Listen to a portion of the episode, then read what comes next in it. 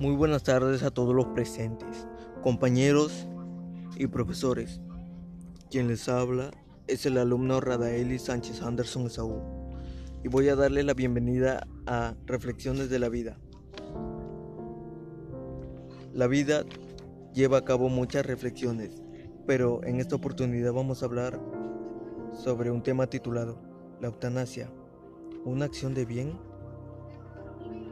voy a presentar un ensayo personal sobre el tema.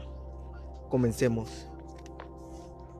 Un tema bastante polémico es si una persona tiene el derecho de terminar o no con su propia vida. La Asociación Médica Mundial define la eutanasia de la siguiente forma. El acto deliberado de poner fin a la vida de un paciente.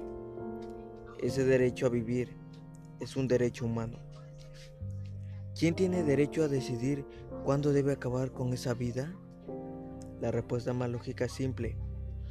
Cada uno es dueño de su propia salud y por ende está en su facultad de decidir si se autoinflige daño o si termina con su existencia.